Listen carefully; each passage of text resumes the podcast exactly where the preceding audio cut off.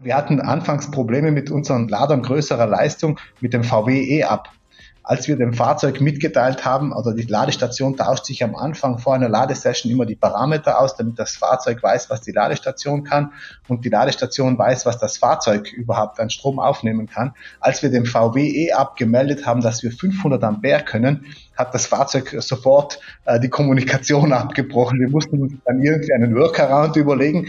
Äh, aber so sieht man, dass es äh, früher eigentlich gar nicht angedacht war, dass äh, diese Fahrzeuge, es war eines der ersten E-Fahrzeuge auf dem Markt, äh, die waren nicht ausgelegt, um solche Ströme äh, zu handeln. Das heißt, das war noch nicht mal in den Köpfen der Ingenieure, als äh, das Fahrzeug auf den Markt kam.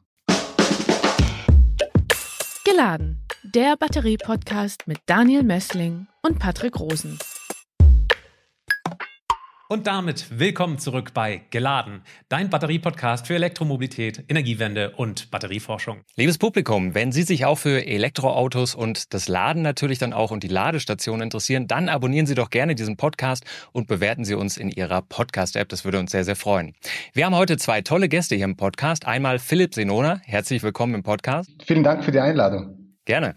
Und wir begrüßen außerdem Matthias Wiecher. Herzlich willkommen.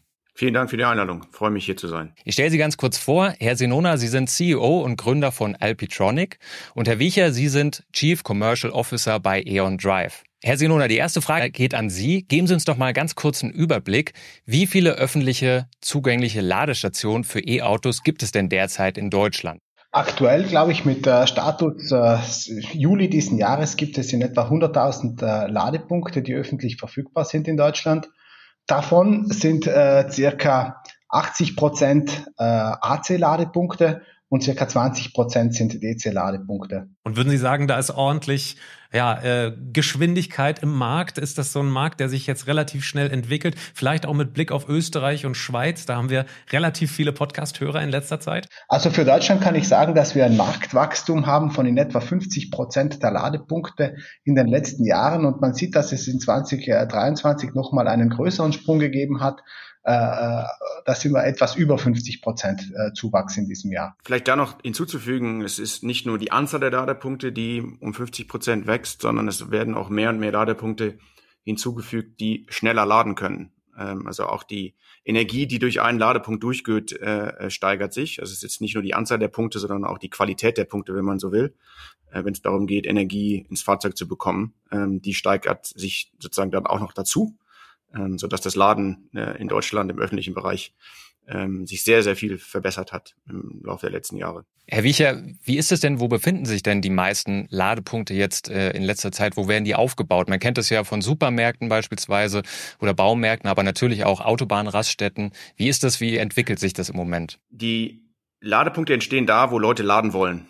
Äh, dementsprechend geht es stark darum, ähm, äh, wofür wird denn der Ladepunkt genutzt. Und da gibt es einmal ähm, Ladepunkte entlang der wesentlichen Verkehrsachsen, äh, also Autobahnen, Bundesstraßen, wo es halt darum geht, eine längere Strecke von A nach B hinter sich zu bringen äh, und da dann zwischendurch laden zu müssen. Also das heißt, da passiert gerade viel. Äh, da ist ja auch das Deutschlandnetz mit einem großen Fokus drauf, um genau diese Langstrecke äh, zu elektrifizieren, dass ich auch längere äh, Fahrten mit dem Fahrzeug machen kann.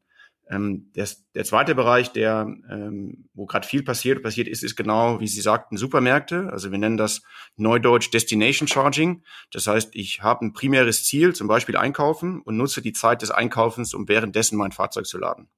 Ähm, und da passiert an Supermärkten, an großen Shopping Malls, äh, an, an Kinos, all diese Orte, wo ich halt äh, in der Regel als Nutzer eine Zeit verbringe. Ähm, das werden jetzt attraktive Ladestandorte, ähm, um das Elektromobilitätsfahren, insbesondere in Städten, in denen man keine eigene Garage hat in der Regel, ähm, eben auch sozusagen massenfähig zu machen. Wir sprechen ja heute äh, mit Ihnen beiden einmal als Hersteller von Schnellladesäulen und dann als Betreiber von Ladesäulen generell und äh, versuchen damit mal unsere Hörerinnen und Hörer zu erreichen, die vielleicht noch nicht so viel Erfahrung haben mit dem Laden von E-Autos.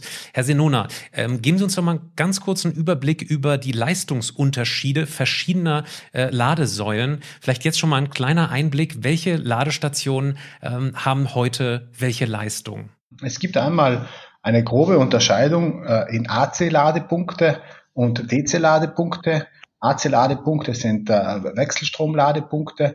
Dort äh, ist es in der Regel so, dass das Fahrzeug selbst einen Onboard-Charger im Fahrzeug hat und der Onboard-Charger das Fahrzeug lädt und äh, in der Wallbox oder in der öffentlichen AC-Ladestation eigentlich unter Anführungszeichen nur eine Durchleitung des Netzes auf äh, äh, das Fahrzeug stattfindet, also vereinfacht gesagt.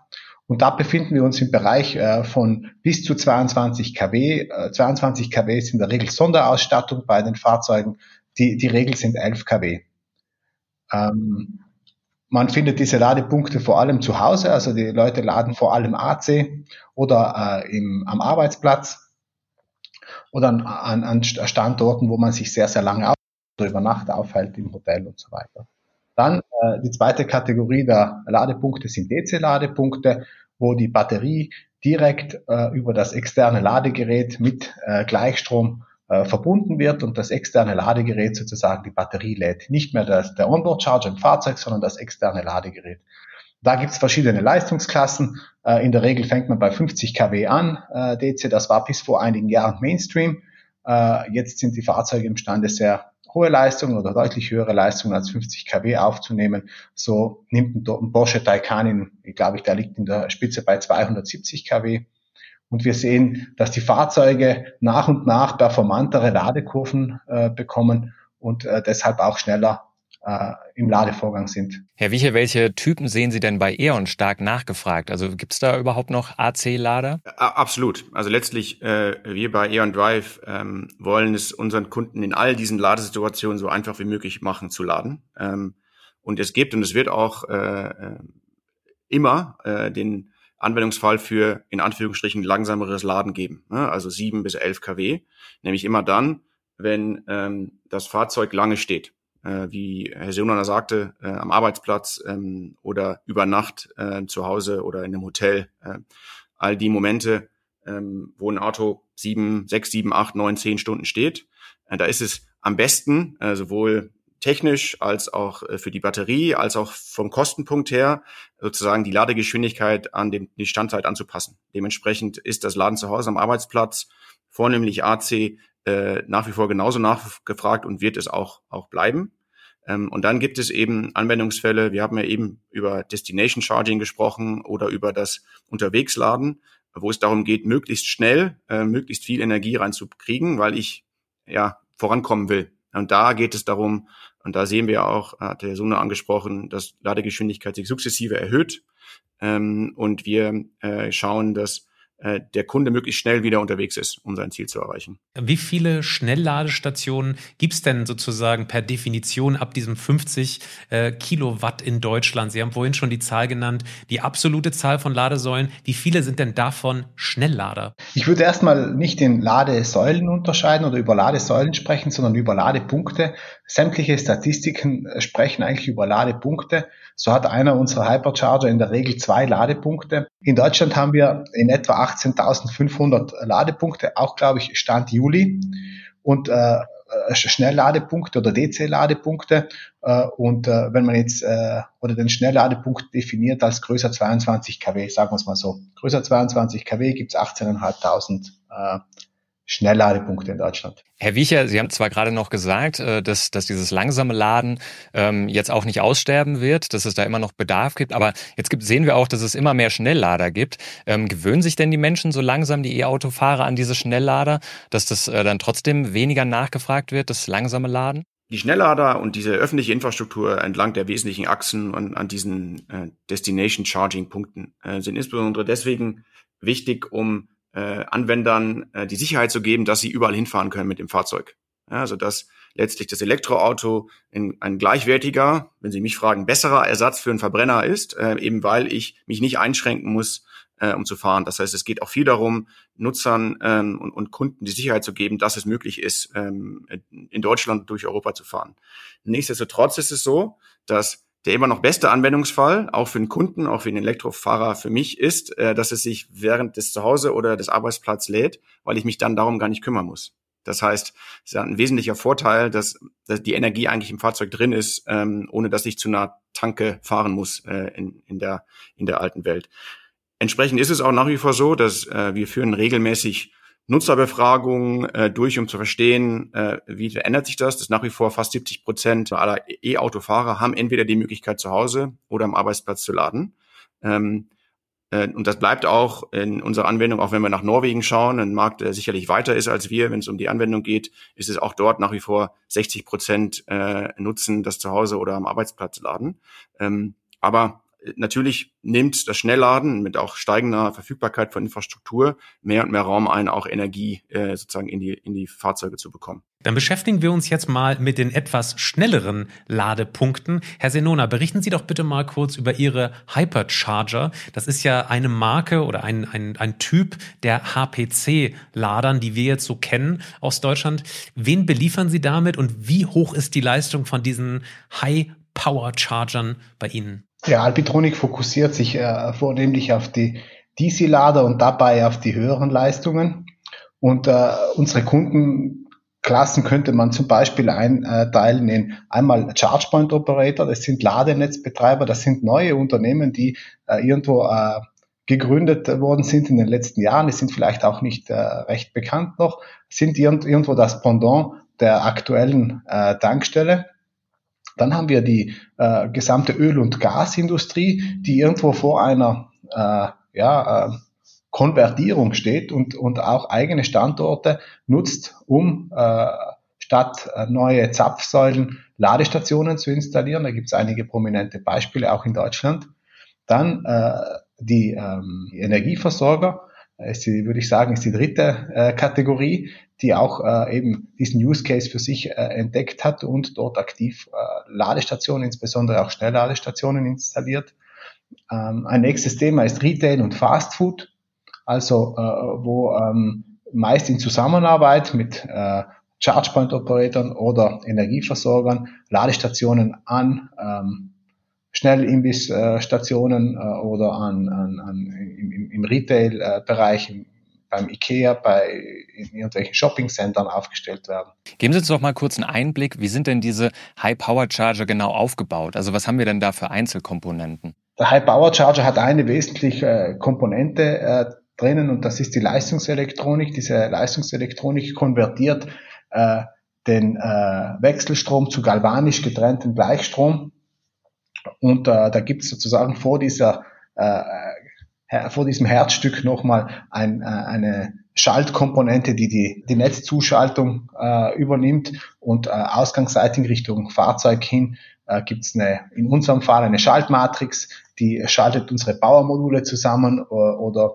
äh, leitet den Strom direkt auf die einzelnen Ladepunkte und dann kommt noch das Ladekabel im Wesentlichen. Äh, Ladesäulen haben dann noch in der Regel ein Display mit einem User Interface, manche noch eben ein Kreditkartenterminal. Äh, so sieht die Station innen aus.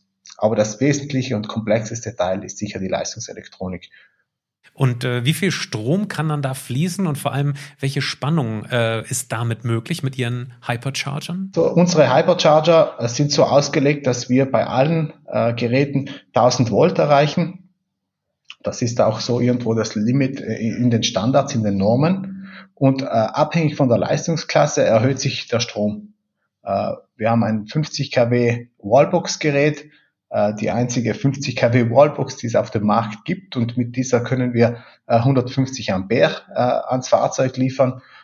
Unsere größeren Charger, die 3 oder 400 kW, die können dann 5 äh, bis 600 Ampere an das Fahrzeug liefern. Das sind ja schon wirklich Riesenleistungen, ähm, die man damit erreichen kann. Da fragen wir uns natürlich, ähm, wie das Ganze dann gekühlt wird. Je, je höher man da kommt, muss es ja dann äh, tatsächlich sehr komplexe Kühlsysteme geben. Wie funktioniert das genau bei Ihnen? Wenn ich nochmal auf die Ströme zurückkommen darf, eine nette Anekdote. Es gab, wir hatten anfangs Probleme mit unseren äh, Leistungen, mit den Ladern größerer Leistung, mit dem VW E-Up als wir dem Fahrzeug mitgeteilt haben, oder die Ladestation tauscht sich am Anfang vor, einem vor einer Ladesession immer die Parameter aus, damit das Fahrzeug weiß, was die Ladestation kann und die Ladestation weiß, was das Fahrzeug überhaupt an Strom aufnehmen kann. Als wir dem VW e abgemeldet haben, dass wir 500 Ampere können, hat das Fahrzeug sofort äh, die Kommunikation abgebrochen. Wir mussten uns dann irgendwie einen Workaround überlegen, äh, aber so sieht man, dass es äh,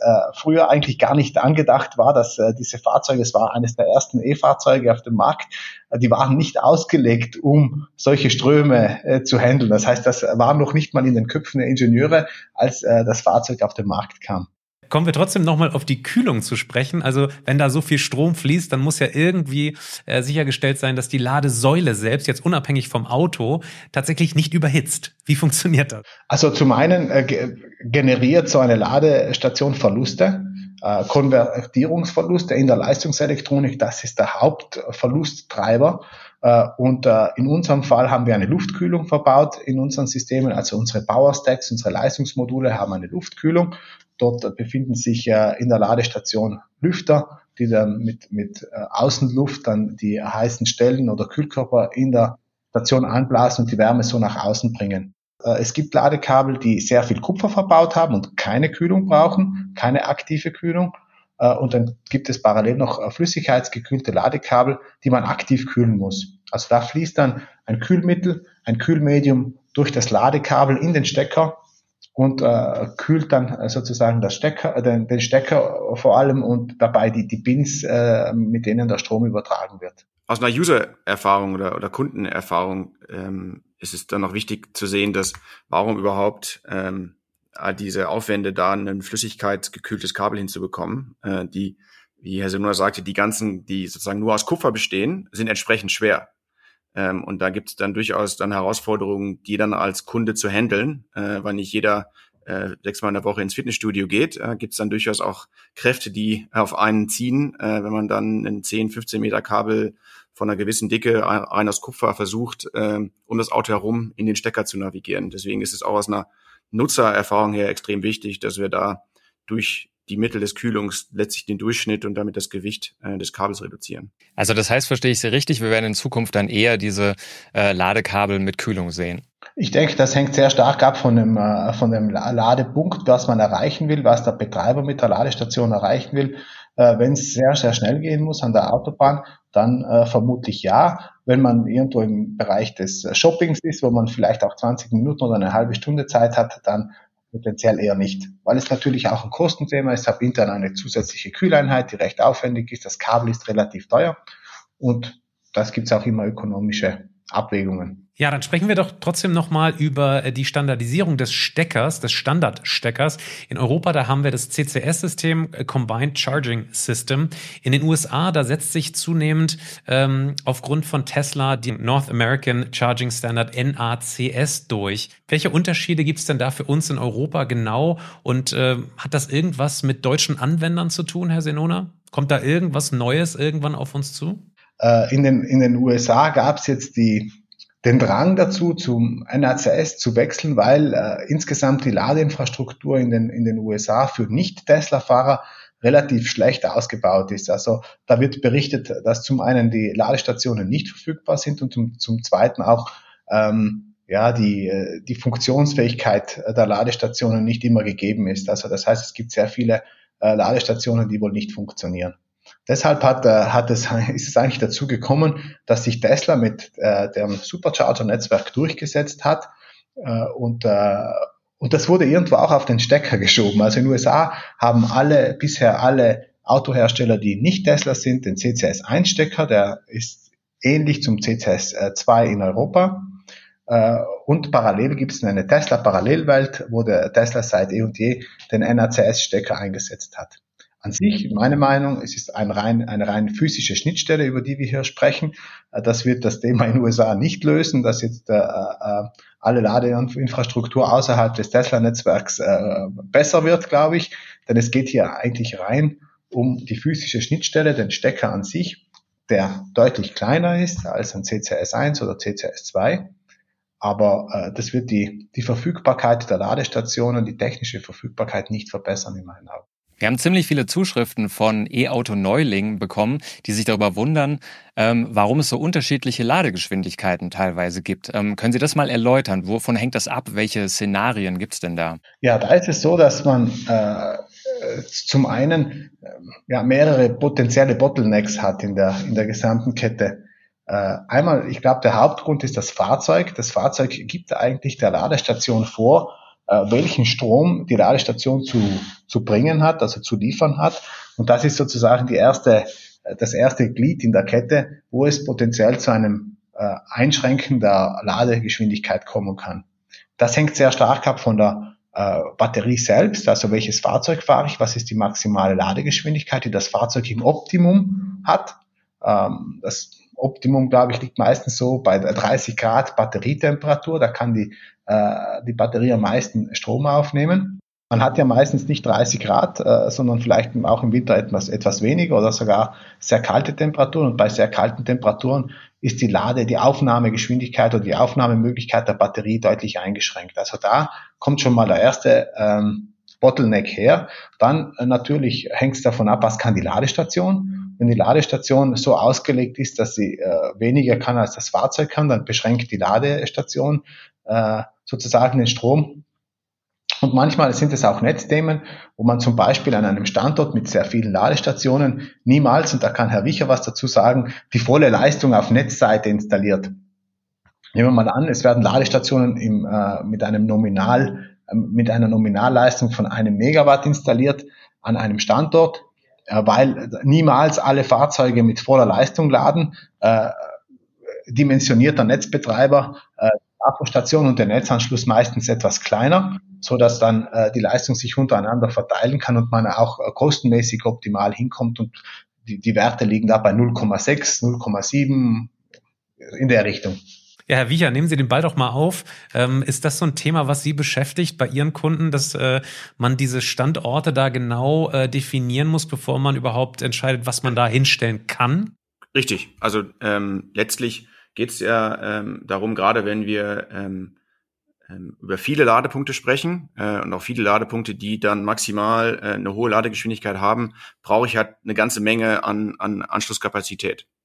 Ähm, und da geht es darum, mit dieser Anschlusskapazität gut zu haushalten. Zum einen, hat der Sunur schon gesagt, ist das äh, natürlich auch eine Frage, äh, wie rechnet sich der Business Case, also wie ist die Kostenseite. Zum Teil geht es aber eigentlich auch darum, äh, das Maximale möglich zu machen mit der Kapazität, die verfügbar ist. Wir sprechen ja schon auch oft äh, von der Situation, dass ein Netz äh, nur eine gewisse Anzahl an Leistungs äh, zur Verfügung hat an einem Standort, äh, wo es äh, wichtig wäre, Ladeinfrastruktur zu, für, für Kunden zur Verfügung zu stellen. Und dann geht es eben darum, daraus das Beste zu machen. Ähm, und da kommt es ähm, eben auch darum dazu, dass ähm, wir sprechen ja oft in der Elektromobilität von Ladekurven. Das heißt, wie lange kann ein Fahrzeug eine Maximalgeschwindigkeit halten? Äh, und da ist es eben oft so, dass diese Maximalgeschwindigkeit äh, nur ein Bruchteil des gesamten Ladevorgangs wirklich sozusagen ins Auto reingeht. Das heißt, das Auto meldet irgendwann ab, um die Batterie zu schützen, äh, dass mehr äh, sozusagen weniger Leistung in, in die Batterie fließt. Das heißt, da wird dann Leistung verfügbar und die gilt es dann möglichst gut ähm, und und äh, ähm, direkt an andere Ladepunkte zu verteilen, um letztlich möglichst vielen äh, Kunden gleichzeitig die Möglichkeit geben zu laden, ohne dass es eine wirklich merkliche Einschränkung in, in der, im Komfort, das heißt der Ladegeschwindigkeit gibt, ähm, um halt möglichst viel zu parallelisieren. Und wie Herr Senona sagte, sprechen da von 0,6 bis 0,7. Ja, das heißt, jedem einzelnen Ladepunkt sind 0,60 bis 70 Prozent der theoretischen maximalen Ladegeschwindigkeit als Leistung zugeordnet. Und die übrigen 30 bis 40 Prozent werden quasi zwischen verschiedenen Ladepunkten hin und her verteilt, äh, je nachdem, wie viel parallel und mit welcher Geschwindigkeit parallel geladen wird. Ja, super spannend zu hören, was da noch so eine Rolle spielt, wenn sich jemand aufregt an so einer Ladesäule, an einem Ladepunkt. Mensch, jetzt geht's hier nicht mit einer, keine Ahnung, mit 200 20 äh, kW oder so, dann kann das mal daran liegen, dass eben die Auslastung dieses Ladeparks irgendwie verschieden ist. Sie sind Kunde bei Alpitronic, äh, Herr Wiecher, mit E.ON Drive. Was haben Sie denn generell für Anforderungen an Zulieferer wie Alpitronic? Gibt es da irgendwie äh, so Software-Sachen, die ganz wichtig sind? Äh, Zuverlässigkeit, Verschleißteile an der, am Ladepunkt selber? Was sind so die wichtigsten Sachen für E.ON Drive mhm. ähm, bezüglich des Zulieferers? Also letztlich geht es uns erstmal grundsätzlich sich darum, äh, das, das elektrische Fahren so einfach wie möglich zu machen. und um das so einfach wie möglich zu machen, äh, muss die Ladeinfrastruktur äh, das leisten, was ein Kunde erwartet und was versprochen ist. Das heißt, der Ladepunkt ist verfügbar, die Ladegeschwindigkeit ähm, ist sozusagen mit den Parametern, die wir gerade besprochen haben, auch da und kann sozusagen an das Auto weitergegeben werden. Ähm, und es ist verlässlich und es gibt eine gewisse Innovationskraft, denn ähm, wir sind in einem Umfeld, das es noch nicht lange gibt. Das heißt, äh, unsere Innovationskraft und die Veränderung, mit der wir ähm, uns sozusagen auseinandersetzen dürfen, das ist ja eine Chance, als dass es eine Herausforderung ist, ähm, ist das sehr, sehr hoch. Entsprechend ähm, suchen wir äh, in unseren Partnern, mit denen wir zusammenarbeiten, auf der Ladeinfrastrukturseite, aber auch in den anderen Bereichen, ähm, nach Partnern, die ähm, auf der einen Seite langfristig Interesse haben, mit uns zusammenarbeiten und auch genau diese Innovations- und Entwicklungsleistung ähm, äh, Leistung, ähm, äh, zu bringen und gemeinsam an den Markt zu bringen.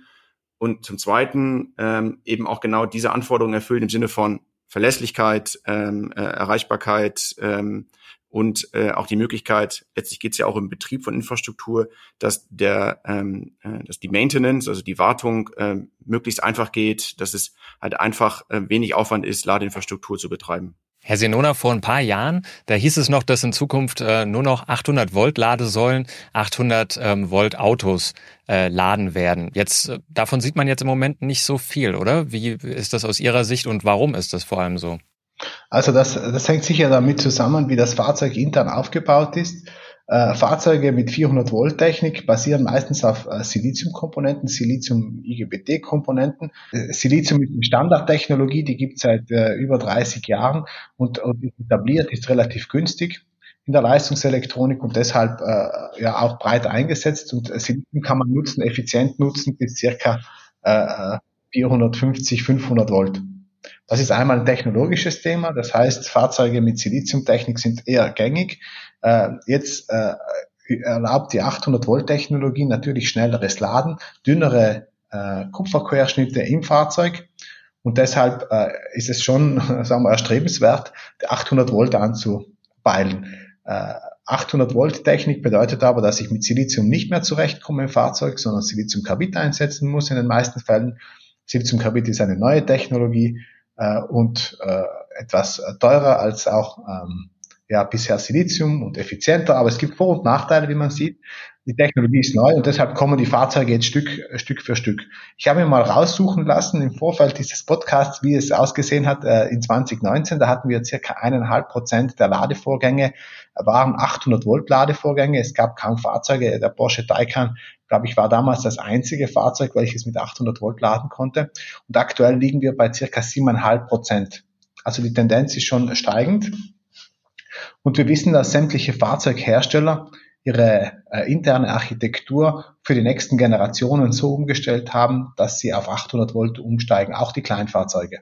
Da hören wir ganz, ganz viel aus dem Bereich ELKW, zum Beispiel auch im Bereich äh, der Landwirtschaft und Baumaschinen. Die sind tatsächlich alle mittlerweile auf 800 Volt oder sogar drüber ausgelegt. Jetzt sprechen wir aber trotzdem nochmal über E.ON Drive und Herrn Wiechers Geschäftsmodell, wenn man so will. Ähm, fangen wir erstmal ganz grundsätzlich an. Herr Wiecher, wie viele Ladepunkte betreibt denn die E.ON Drive heute? Wenn wir über Geschäftsmodell sprechen, vielleicht fangen wir damit an, weil letztlich ähm, äh, verfolgt E.ON in der Elektromobilität zwei Geschäftsmodelle, nämlich auf der einen Seite genau das Entwickeln, äh, Installieren, Besitzen und Betreiben von öffentlicher Ladeinfrastruktur. Ja, das macht die E.ON Drive Infrastructure. Ähm, und dann geht es darum, ähm, äh, den Kunden, Elektroautofahrern eben auch in allen anderen Situationen Ladelösungen äh, sozusagen anzubieten. Ja, das jetzt zu Hause, am Arbeitsplatz, äh, in, in, in anderen Situationen. Ja, das heißt, wenn wir jetzt über das öffentliche Laden sprechen, ja, das ist die eigenen äh, Ladesäulen, die die E.ON besitzt, sind es äh, circa 6000, äh, die wir besitzen und betreiben in unserem eigenen Netz. Auf Ihrer Webseite findet man da die Zahl von 230.000 Ladepunkten. Ähm, das sind dann aber nicht Ihre eigenen, die betreiben Sie nicht selbst, äh, so wie es sich jetzt angehört hat, sondern das ist dann so eine Art Verbundnetz oder wie muss man sich das vorstellen? Genau.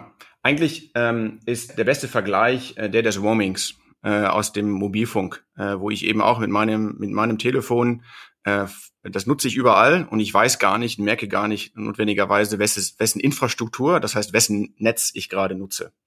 Und genauso muss man sich das in Elektromobilität auch vorstellen. Wir haben ähm, in Deutschland, aber auch äh, in, in ganz Europa ein sehr fragmentiertes Feld von Ladeinfrastrukturbetreibern. Herr Senona hatte ja zu Beginn von seinen Kundengruppen gesprochen. Ja, das heißt, es gibt viele Unternehmen, die aus verschiedensten Richtungen, verschiedenen Standorten Ladeinfrastruktur ähm, installiert haben und betreiben.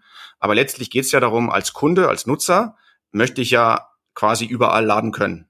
Ja, ich möchte ja äh, da jetzt nicht ähm, eingeschränkt sein in meiner Nutzung und ich möchte auch nicht, wie das in der Vergangenheit durchaus mal der Fall war, ein eigenes äh, sozusagen Visitenkarten-Etui mit verschiedensten Ladekarten mitführen, sondern ich möchte ja eine oder zwei äh, Ladekarten oder Ladeprodukte haben, äh, die es mir erlauben, möglichst äh, fast alles zu erreichen. Und das ist genau diese Zahl. Das heißt, ähm, das ist ein Produkt, das wir unseren Kunden anbieten, äh, mit denen wir äh, 230.000, aber das ändert sich auch regelmäßig. In, in, in wenigen Wochen kommt ein neues Produkt, da sind es dann über 300.000. Das heißt, das Schritt für Schritt wird es mehr, äh, eben weil wir dann mit diesem E.ON-Produkt das Laden auch an Nicht-E.ON-Ladesäulen ermöglichen, äh, um es wieder möglichst einfach zu machen dem Kunden äh, und da die Hürden so gering wie möglich zu halten.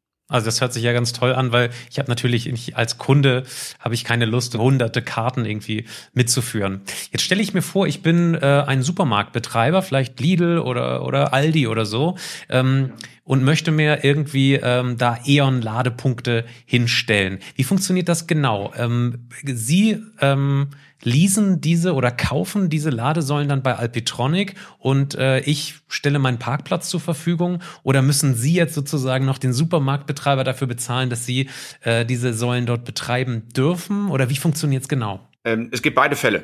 Äh, es liegt so ein bisschen daran, äh, wie viel jetzt, wenn wir jetzt im, Beispiel eines Supermarkts bleiben, ja, ähm, welche Zielsetzung der Supermarkt verfolgt, wenn es um Ladeinfrastruktur geht. Ja, da gibt es Supermärkte, äh, die wollen, dass das ihren Kunden möglich gemacht wird, aber die wollen selbst möglichst wenig damit zu tun haben und vor allem haben sie kein großes Geschäftsinteresse daran, daran irgendwie mitzuverdienen. Ja, in dem Fall ist es in der Regel so, dass dann meine Kollegen, äh, das Team der E.ON Drive Infrastructure kommt und äh, ähm, dann quasi auf dem Parkplatz auf sozusagen E.ON-Investitionen, äh, Ladeinfrastruktur ähm, errichtet äh, und betreibt und dann sozusagen dem Kunden es möglich macht. In der Regel fällt dann in der Tat insbesondere mit wachsendem Interesse an der Elektromobilität äh, äh eine Miete an den, an den Supermarkt äh, als Teil des Geschäftsmodells an. Oder, und auch das gibt es auch mehr und mehr, dass äh, Supermärkte für sich erkannt haben, äh, was das für ein inter interessantes Geschäftsmodell ist, äh, wie gut es sich damit verbinden lässt mit eigenen äh, Bonusprogrammen, mit eigenen sozusagen auch Ideen der Wertschöpfung, die dann quasi selbst in die Investition gehen wollen. Ja, das heißt, die wollen das als Teil ihres Geschäftsmodells ähm, entwickeln. Und dann ist es eher so, dass wir ähm, die Infrastruktur äh, beplanen, errichten und betreiben, aber letztlich äh, als Dienstleistung an den Supermarkt, der das dann als sein eigenes Asset äh, betreibt. Wir haben uns im Vorfeld dieses Podcasts tatsächlich damit mal beschäftigt. Jetzt äh, traue ich mich mal, diese Frage zu stellen. Ist denn eigentlich Alpitronic und Eon Drive auch irgendwo in einem Konkurrenzumfeld, wenn jetzt beispielsweise Ikea oder eine ganz große Supermarktkette sagt, wozu brauchen wir denn überhaupt noch Eon Drive, wenn wir direkt Alpitronic äh, anrufen können und dann unsere Energiesparte quasi, ich weiß nicht, ob Aldi jetzt eine hat, aber theoretisch das irgendwie selber bauen kann und selber betreiben kann. Also Konkurrenz äh, würde ich jetzt nicht sagen, weil wir, wir beschränken uns hier auf die Lieferung von Hardware, auf die Entwicklung, Produktion und Lieferung von Hardware. Und wir haben verschiedene Kunden und Partner. Und deshalb äh, ist es zum Beispiel auch so, weil Sie den Namen Aldi genannt haben, Aldi investiert selbst zum Beispiel. Aber das sind dann Entscheidungen, die dann äh, jeder Player am Markt selbst entscheidet oder trifft, äh, wie er sich da aufstellen möchte und wie er sich positionieren möchte. Die Ladeinfrastruktur selbst ist ein, eine sehr, sehr wichtige Komponente des Ladeerlebnisses, äh, weshalb äh, äh, ähm, Alpitronic und E.ON da lange und vertrauensvoll zusammenarbeiten. Ähm, aber es ist nicht das Einzige, was erforderlich ist, um Lade, äh, sozusagen Ladestrom an Kunden verfügbar zu machen. Ja, da geht es eben äh, um Netzanschluss, um das Management von Energie äh, und so weiter und so fort. Ja, dementsprechend ähm, gibt es da noch einige Dinge drumherum. Ja, natürlich steht die Ladesäule in der Mitte, äh, die eben auch erforderlich und genauso wichtig sind, damit es am Ende gut funktioniert und zu einem guten Erlebnis führt. Und ich glaube, es wird auch in den nächsten Jahren eine Konsolidierung geben äh, weil viele kleine Player sich äh, in den letzten Jahren ähm, ja, hervorgetan haben und selbst Ladeinfrastruktur mit einigen wenigen Ladepunkten installiert haben. Und ich glaube, das wird in Zukunft zunehmend schwierig, äh, auch hier konkurrenzfähig zu sein im Betrieb. Und deshalb äh, werden es wahrscheinlich einige, also weniger äh, Anbieter sein als aktuell und vielleicht die etwas größeren, die hier dann äh, ja, den Markt äh, wahrscheinlich äh, ja dann betreiben werden oder diese, diese Dienstleistung dann anbieten werden. Wenn ich jetzt schon Kunde bei E.ON bin, ähm, wie ist es denn dann an öffentlichen Ladepunkten von E.ON? Habe ich dann besondere Vorteile äh, oder was gibt es da für eine Tarifstruktur? Also grundsätzlich, das ist bei uns, aber auch bei, bei vielen anderen Marktspielern so, wird in der Regel zwischen ähm, AC und DC manchmal auch Ultraschnellladen unterschieden. Ja, also das ist in AC, DC, HPC wird manchmal genannt. Äh, HPC steht für High Power Charging. Das ist halt alles äh, über 100, äh, 150 kW, äh, wo es in der Regel dann sozusagen einen Preis pro Kilowattstunde für diese Geschwindigkeiten gibt. Und dann ist es äh, bei E.ON so, dass an den eigenen äh, äh E.ON-Ladesäulen ähm, liegen dann sozusagen ist das Angebot für Kunden ähm, günstiger, wenn sie das mit dem E.ON-Ladeprodukt, also der E.ON-App ähm, insbesondere äh, betreiben. Auch da ähm, äh, bringen wir auch neue Versuche jetzt, äh, in den Markt, indem man eben nicht nur Kilowattstunden basiert schaut, sondern eben auch in die Pakete bildet, in denen einfach eine gewisse Anzahl an Energie drin ist, die ich dann verfahren kann. Auch hier ist die Parallel zu Mobilfunk äh, äh, sozusagen relativ nah. Ja, also äh, früher wurde noch per SMS und pro Minute bezahlt und jetzt ist alles Flatrate. Und dazwischen gibt es dann je nach Use Case gewisse Pakete, was drin ist und was nicht. Ähm, und das äh, kann man sich durchaus auch vorstellen, dass das in einer ähnlichen äh, Ausprägung auch äh, in der Elektromobilität in diesem Roaming-Netzumfeld äh, eine Möglichkeit sein kann, wenn der Kunde es will. Ja, das liegt jetzt immer daran, es wird getestet und dann ist das Feedback äh, äh der, der Anwendung das, was am meisten zählt. Ja, stellen Sie das doch gerne mal vor, was so eine Flatrate bei der E.ON Drive jetzt so kostet. Passend dazu haben wir eine Zuschrift erhalten, und zwar von unserem Podcast-Hörer Hermann T. Der fragt, ähm, hängen Ihre Ladepreise auch an Ladezeitpunkt, in Klammern Tag und Nacht, beziehungsweise von der Ladegeschwindigkeit ab? Ladegeschwindigkeit hatte ich ja gerade schon ähm, ähm, erläutert. Das liegt dann im Wesentlichen an AC, das heißt, das ist Geschwindigkeit bis 22 kW. DC, das ist in der Regel Geschwindigkeit zwischen 22 und 50 kW. Ähm, und dann geht's um, um das Ultraschnellladen, das ist in der Regel ähm, mehr als 150 ähm, kW. Und da gibt es verschiedenste Preise, äh, die äh, dann sozusagen äh, äh, nach Geschwindigkeit unterscheiden. Ähm, das, was es in Deutschland noch nicht gibt, aber das äh, wird äh, auch hier nicht mehr lange dauern, ist, dass es in der Tat äh, in diesen Geschwindigkeitskategorien auch noch eine Unterscheidung nach Zeitpunkt gibt. Da haben wir äh, als E.ON ähm, in dem Markt, da müssen wir einmal ein bisschen nach Norden schauen, in Dänemark, ähm, wo auf der Energiemarktseite mit sozusagen hourly forward, also stündlichen Forecastpreisen äh, als schon mehr ähm, möglich ist, ja, äh, haben wir in der Tat ähm, es angeboten, dass wir ähm, das den Ladepreis an der E.ON-Infrastruktur anpassen an dem Strompreis in dem Moment. Ja, um sozusagen das, was am Strompreis passiert, insbesondere wenn es dann auch günstiger wird, in der Regel dann in den, in den Stunden in der Nacht oder neben dem äh, sozusagen Haupttag, ja, früh am Morgen, spät am Abend, diese sozusagen günstigeren Preise an den Kunden weiterzugeben. Ja, so dass es dann ähm, äh, dynamische Tarife gibt, ja, die dann eben genau diese Tag-Nacht-Unterschiede und Zeitunterschiede ähm, auch an die Nutzer der Infrastruktur weitergeben kann. Können Sie bitte nochmal detaillierter darauf eingehen, wie man jetzt an so einer Ladesäule von E.ON bezahlen kann? Wir haben vorhin ja schon kurz über diese verschiedenen Karten, die es da früher gab, gesprochen. Grundsätzlich gibt es zwei Bezahlmöglichkeiten. Einmal das vertragsbasierte Bezahlen und das Ad-Hoc-Bezahlen. Ad-Hoc bezahlen, äh, Senon hatte eben schon Kreditkartenterminals angesprochen.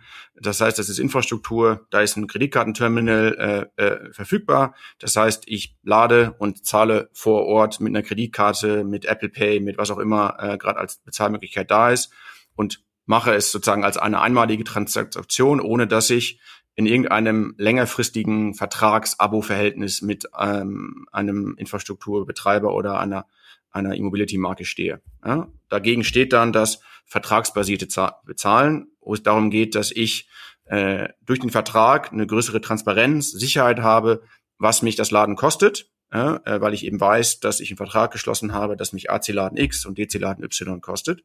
Ähm, und habe dann in der Regel äh, eine, eine App, ähm, die mir auf der einen Seite erstmal hilft, die Ladeinfrastruktur zu finden. Ja, es ist halt auch ähm, eine Möglichkeit, es einfacher zu machen, äh, letztlich elektrisch zu fahren, wo ich dann in der App äh, einen Ladevorgang starten kann, äh, stoppen kann und dann wird mir da die Ladehistorie angezeigt. In der Regel ist es so vertragsbasiert. Am Ende des Monats äh, kriege ich, äh, krieg ich eine Rechnung und es wird vom Konto, von der Kreditkarte, was auch immer hinterlegt ist, abgebucht. Momentan ist es noch so, dass ein Großteil, ähm, das letzte Mal, als ich mir Zahlen angeschaut habe, äh, vor einigen Monaten war es immer noch 90 Prozent der Ladevorgänge sind vertragsbasiert. Das heißt, das Ad-Hoc-Zahlen ähm, über eine Kreditkarte ist der, der Ausnahmefall. Ähm, oft ist es so, dass äh, genau dann per Kreditkarte gezahlt werde, wenn ich mich außerhalb meiner Heimatregion befinde. Ja, also ich fahre in den Urlaub nach Italien äh, und habe dann da dann auf die Möglichkeit ähm, ja, und die Notwendigkeit, mit Kreditkarte zu zahlen. Es gibt eben äh, im, im Bereich Abo- oder vertragsbasierten Bezahlen noch die Möglichkeit, wenn es also, da muss man vielleicht eben auch oder könnte man auch über die Authentifizierung sprechen.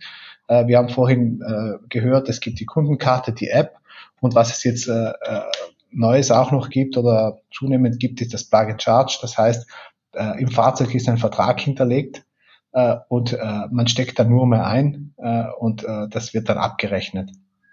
Ähm, das müssen Fahrzeuge unterstützen, das müssen auch die Ladesäulen unterstützen und äh, ich glaube, dass das zunehmend kommt, dass die äh, Fahrzeuge dieses, äh, diese Funktion dann auch äh, können und entsprechend ist es einfach. Ich brauche nur mehr anstecken und ich bekomme dann meine Rechnung am Monatsende.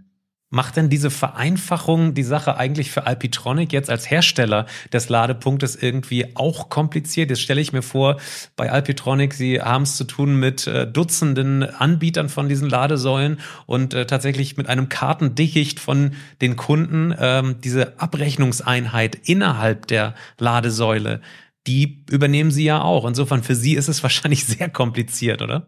Es ist sehr, sehr kompliziert, wenn es beispielsweise um Kreditkarten geht. Äh, wir haben da, glaube ich, 15 verschiedene äh, äh, Integrationen gemacht. Das heißt, Kombination aus Hardware und Acquirer. Manche Kunden sagen, ich habe auf meinem, in meinem Shop bereits einen bestimmten Acquirer und möchte den gleichen auch auf der Ladestation nutzen, möchte aber die Hardware XY verwenden. Und das heißt, beides muss zusammenpassen. Es braucht eine Software, die das äh, äh, ja, steuern kann und abwickeln kann.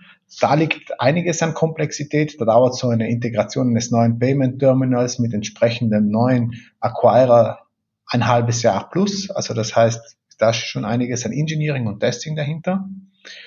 Äh, ansonsten ist die Abwicklung über vertragsbasiertes Laden, also mit Karte oder App, sehr einfach, weil wir eigentlich nur äh, die, äh, also über dieses Roaming, äh, ähm, die ähm, äh, die Kundennummer, Kartennummer, beziehungsweise bei der App ist es umgekehrt, da verbindet sich die App mit dem Betreiber und wir bekommen äh, aus der Ferne dann eine Start, eine Startaufforderung für den Ladevorgang.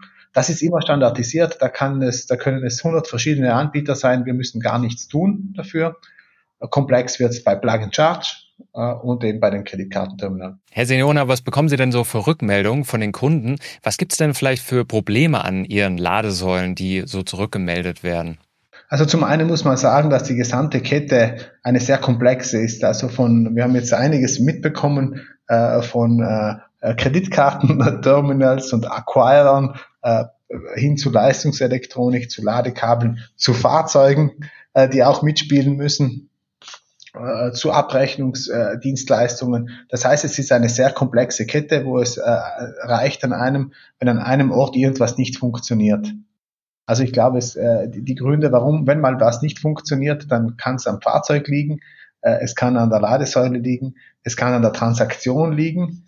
Ähm, wenn wir jetzt über Dinge sprechen, die auch kaputt gehen im, im Feld, dann sind sehr oft äh, die Ladekabel, die sind in täglicher Benutzung das heißt, wenn da mal ein Kabel äh, oder ein Stecker auf den Boden fällt, kann der brechen äh, oder auch Kreditkartenterminals, die vielleicht auch äh, irgendwo äh, etwas ausgesetzter sind. Das sind so die, die Hauptthemen. Jetzt gibt's noch einen Zwischenruf äh, von einer Podcast-Hörerin. Sie fragt oder sagt, bezahle ich bei E.ON eigentlich auch Strafgebühren, wenn ich nach dem Laden nicht gleich wegfahre. Herr Wiecher, ist das tatsächlich bei einigen E.ON-Ladepunkten der Fall? Das ist letztlich sprechen natürlich nicht von Strafgebühren, ja, sondern äh, äh, von ähm, minutenbasierten Preisen, die in der Regel nach einer gewissen Zeit ähm, anfallen, um letztlich auch dafür zu sorgen, dass diese Ladesäulen wieder für andere Kunden verfügbar werden. Ähm, das heißt, es geht ja darum, dass wir möglichst vielen Kunden die Möglichkeit machen, ihr Fahrzeug zu laden. Das heißt, wenn der Ladevorgang vorbei ist, wenn die Energie im Auto ist ähm, und es keine Energie mehr fließt, äh, versuchen wir ähm, Kunden dazu ähm, äh, zu animieren, dann den Ladepunkt freizumachen, damit der nächste Kunde fahren kann. Ich nehme das als Ja. ich nehme das mal als Ja, oder? Ja, es geht darum, das natürlich transparent zu machen und darüber zu sprechen, ja, ähm, dass, dass der Kunde das weiß und der Nutzer das weiß, aber letztlich ist das etwas, was äh, sich sukzessive äh, jetzt auch e-, ehrlich gesagt in der gesamten Industrie durchgesetzt hat, äh, dass es solche ähm, äh, wesentlich Parking-Fees äh, gibt. Passiert es tatsächlich auch, äh, wie hier schon im Podcast mal erwähnt, dass ähm, Ladesäulen neu gebootet werden müssen, wenn beispielsweise äh, der Stecker irgendwie nicht aus dem E-Auto wieder rauskommen möchte nach einer nach einem Ladevorgang? Passiert sowas? Ich kenne das von unseren Ladestationen nicht. Äh, wenn der Stecker im Fahrzeug hängen bleibt, dann ist es das Fahrzeug, weil äh, das Fahrzeug verriegelt den Stecker. Die Ladesäule macht da gar nichts. Also das heißt, äh, im Stecker befinden sich zwei äh, Löcher in, und da kommt ein Bolzen rein und das macht das Fahrzeug und äh, ähm, deshalb gibt es, glaube ich, auch in den meisten Fahrzeugen irgendwo hinten im Kofferraum so eine Notentriegelung, sollte aber niemals passieren. Gleichzeitig ist es schon, dass äh, Ladesäulen schon in der Regel äh, Computersysteme sind. Das kennen wir ja alle von zu Hause. Manchmal oder oft macht ein Neustart äh, doch relativ viel wieder gut, ähm, so dass das schon regelmäßig passiert. Was wir beispielsweise haben, äh, auf, basiert auf einer künstlichen Intelligenz ist ein, wir nennen das Predictive Maintenance Tool. Das heißt, äh, diese Intelligenz erkennt an gewissen Parametern, dass unter Umständen künftig ein Fehler auftreten kann und dann launcht dieses Tool präventiv eine Neustart der Ladesäule, einmal Reboot, ähm, so dass es äh, hoffentlich passiert, ohne dass es ein Kunde gemerkt hat. Haben Sie denn in Ihrem System ähm, jedes Ladeprotokoll von jedem einzelnen E-Automodell hinterlegt oder wie funktioniert das? Also da gibt es einen Standard äh, oder eigentlich äh, zwei, die die Kommunikation zwischen Fahrzeug und Ladesäule festlegen. Das ist einmal eine, eine, eine DIN-Spezifikation und eine ISO. Äh, die ISO heißt 15118 und die DIN heißt 70121, um genau zu sein. Und diese äh, beiden Protokolle äh, decken sämtliche Fahrzeuge ab. Das heißt, Fahrzeughersteller halten sich an diese beiden Protokolle und auch die Ladeinfrastruktur ähm, implementiert beide äh, Protokolle und äh, da gibt es einen Handshake äh, vor dem Ladevorgang. Äh, also wie ich vorhin schon erwähnt hatte, tauschen sich beide aus über die Parameter, über die Ladeparameter und dann irgendwann geht da, äh, startet der Stromfluss und auch das Abbrechen oder Abschließen des Ladevorgangs hat einen definierten Ablauf, der durch eine Normen oder der durch Normprotokolle definiert ist. Was es aber schon zu sagen gilt, ist, dass nicht immer äh, sich alle an die Protokolle halten äh, und äh, wir schon einiges an Workarounds äh, implementieren mussten, damit wir alle Fahrzeuge auch äh, ladefähig hinbekommen. Das heißt, ähm, manchmal, wenn auch äh, ja, Fahrzeuge einen Bug haben, dann äh, schaffen es die Autohersteller nicht in kurzer Zeit hier Abhilfe zu schaffen, weil die Zyklen der Software-Updates bei den Fahrzeugherstellern teilweise sehr lang sind. Alle können aus der Ferne ein Update bekommen müssen in die Werkstatt. Und äh, da ist es nicht denkbar, dass man jetzt ein Jahr oder ein halbes Jahr wartet und das Fahrzeug kann nicht laden. Deshalb äh, sind wir meist äh, dann gefragt, um irgendwelche Workarounds zu implementieren. Die Protokolle sind sehr, sehr komplex und deshalb gibt's äh, ja immer wieder Themen. Herr Wiecher, kommen wir kurz auf Ihre Geschäftskunden zu sprechen. Äh, Sie versuchen, Ihre Kunden tatsächlich natürlich, Ihre Firmenkunden dazu zu bringen, jetzt Ladesäulen auf Parkplätzen beispielsweise zu installieren. Da fragen wir uns natürlich, geht das auch Richtung Vehicle to Grid oder ist das äh, vielleicht noch nicht so ganz absehbar? Ähm, wie das sich in der Zukunft so verhalten wird. Also Vehicle to Grid bei Ihren Firmenkunden, ist das ein Thema? Also vielleicht zunächst mal für Firmenkunden selbst geht es in der Tat darum, ähm, auch da in den eigenen Flotten oder auch für die Fahrzeuge der Mitarbeiter Lademöglichkeiten zu schaffen. Ähm, das ist genau das, was wir äh, versuchen wieder einfach zu machen, indem wir es Laden am Arbeitsplatz, aber dann auch den Mitarbeitern das Laden zu Hause zu ermöglichen, ja, über ein, ein Firmenprogramm insbesondere für, für Flottenfahrzeuge. Und insbesondere, wenn es ähm, ähm, um das Laden am Arbeitsplatz geht, geht es ja oft um viele Ladepunkte an einem Ort, das heißt an einem Netzanschlusspunkt. Das heißt, wir sprechen äh, auch da relativ schnell von einer relativ hohen äh, sozusagen Kapazität, die erforderlich ist, ob schon es sich nur in Anführungsstrichen um AC-Ladepunkte handelt. Und da ist es bereits jetzt äh, oft der Fall, und ich würde nicht sagen Usus, aber schon regelmäßig der Fall, dass äh, wir verschiedene Arten von Lastmanagement äh, sozusagen mit anbringen. Das heißt, wir schauen, dass wir in die bestehende Netzinfrastruktur und die Kapazität, die dort ist, möglichst viele Ladepunkte einzubringen, indem wir steuern, sozusagen eingreifen und Last verschieben. Ähm, manchmal einfach gegen einen fixen Punkt. Das heißt, es stehen x äh, Megawatt zur Verfügung und dagegen optimieren wir. Manchmal geht es sogar so weit, dass wir uns anschauen, wie viel denn das Gebäude gerade verbraucht, ja, und dynamisch dagegen alles, was noch übrig ist, sozusagen an Ladeinfrastruktur sozusagen an, an die Fahrzeuge zu geben.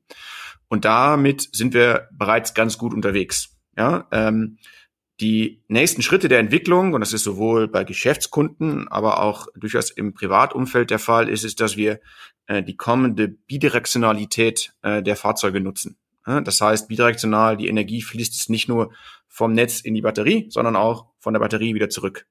Ähm, und da werden verschiedene Anwendungsfälle unterschieden. Ja, es gibt einmal ähm, Vehicle to Load, das heißt, ich kann aus meinem Fahrzeug heraus meinen elektrischen Grill äh, anfeuern. Vielleicht jetzt keine große Anwendungs, äh, äh, kein großer Anwendungsbereich.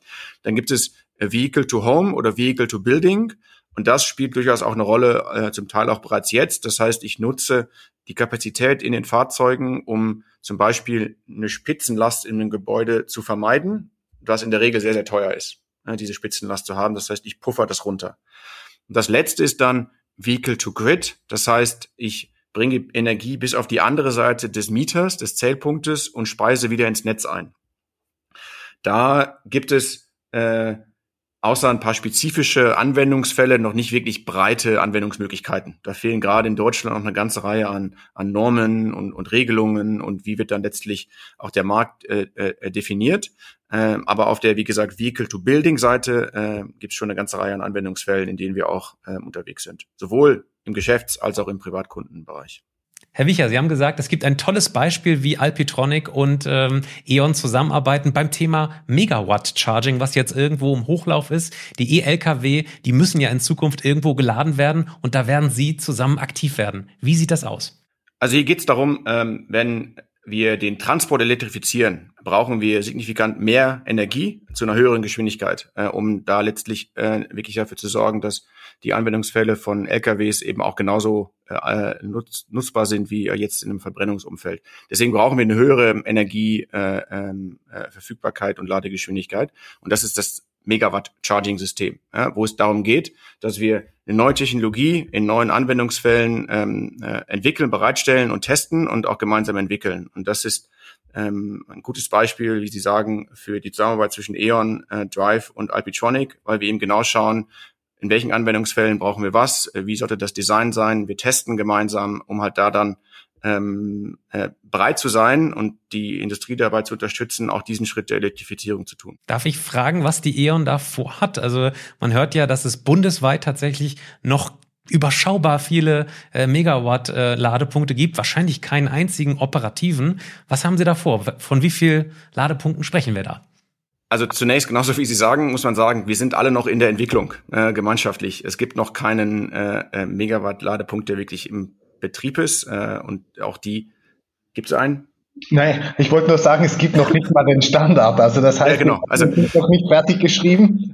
Faktisch sind wir noch einige Schritte davon entfernt, das wirklich äh, in kommerziellen Anwendungsfällen in der Masse zu sehen. Ähm, was wir als E.ON vorhaben, ist jetzt mal als auch als Megawatt-Charging dann in der Zukunft, aber ist mal grundsätzlich ähm, in beiden Geschäftsmodellen, von denen wir sprachen, einmal ein öffentliches Ladenetzwerk für, ähm, für LKWs bereitzustellen und zu entwickeln und gleichzeitig auch mit Logistikunternehmen und den Anwendern ähm, äh, für ihre eigenen Depots und ihre eigenen ähm, ähm, Locations ähm, Ladeinfrastruktur für LKWs bereitzustellen. Also genauso wie das möglichst einfach machen, über die Kette äh, elektrisch Güter zu transportieren.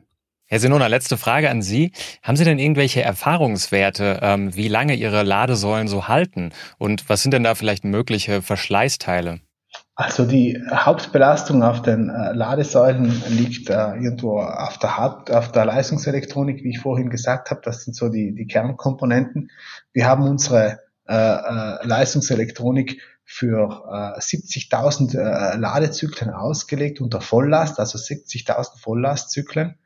Ähm, wir sprechen da nicht in Zeiten, weil es schwierig ist abzuschätzen, wie oft an einer Ladestation geladen wird. Also es kann, wir haben Ladestationen, wo im, im letztes Jahr, das war so die Rekordladestation, ist über 60 Ladesessions pro Tag im Durchschnitt an einer Station. Ähm, da hält die Ladestation dann natürlich etwas äh, weniger Jahre und irgendwo, wo äh, vielleicht nur mal drei, vier Mal am Tag geladen wird, da hält, hält die länger. Man kann sich das so vorstellen, also die Auslegung ist eines, äh, das tatsächliche Leben ist dann was anderes, gleich wie bei einem BKW. Ich kaufe einen BKW, der auf vielleicht 200.000 äh, Kilometer ausgelegt wurde vom, äh, vom Autohersteller. Äh, es passiert aber dann, dass ich trotzdem zwischendrin mal äh, in die Werkstatt muss, weil irgendwas nicht geht, äh, von 0 bis 200.000 äh, Kilometer. So kann man sich das auch für die Ladesäule vorstellen. Äh, unsere sind eben auf 70.000 äh, Vollladezyklen ausgelegt bei voller Leistung. Alles klar, herzlichen Dank für Ihre Erklärung, Herr Wiecher und Herr Senona und alles Gute Ihnen weiterhin. Liebes Publikum, welche Erfahrungen haben Sie denn mit dem Laden und vor allem auch mit dem Schnellladen? Schreiben Sie es uns doch bitte in die Kommentare. Und ansonsten, wenn Sie Fragen zu diesem Thema oder anderen Batterie- oder E-Auto-Themen haben, dann schicken Sie uns doch wie immer eine E-Mail an patrick.rosen.kit.edu oder daniel.messling.kit.edu. Machen Sie es gut, bis zum nächsten Mal. Tschüss. Geladen. Der Batterie-Podcast mit Daniel Messling und Patrick Rosen. Dieser Podcast wird produziert vom Helmholtz-Institut Ulm, dem Exzellenzcluster Polis und Celeste, dem Center for Electrochemical Energy Storage Ulm und Karlsruhe, einer Forschungsplattform des Karlsruher Instituts für Technologie und der Universität Ulm. Außerdem unterstützen diesen Podcast das Zentrum für Sonnenenergie und Wasserstoffforschung Baden-Württemberg und das Deutsche Zentrum für Luft- und Raumfahrt.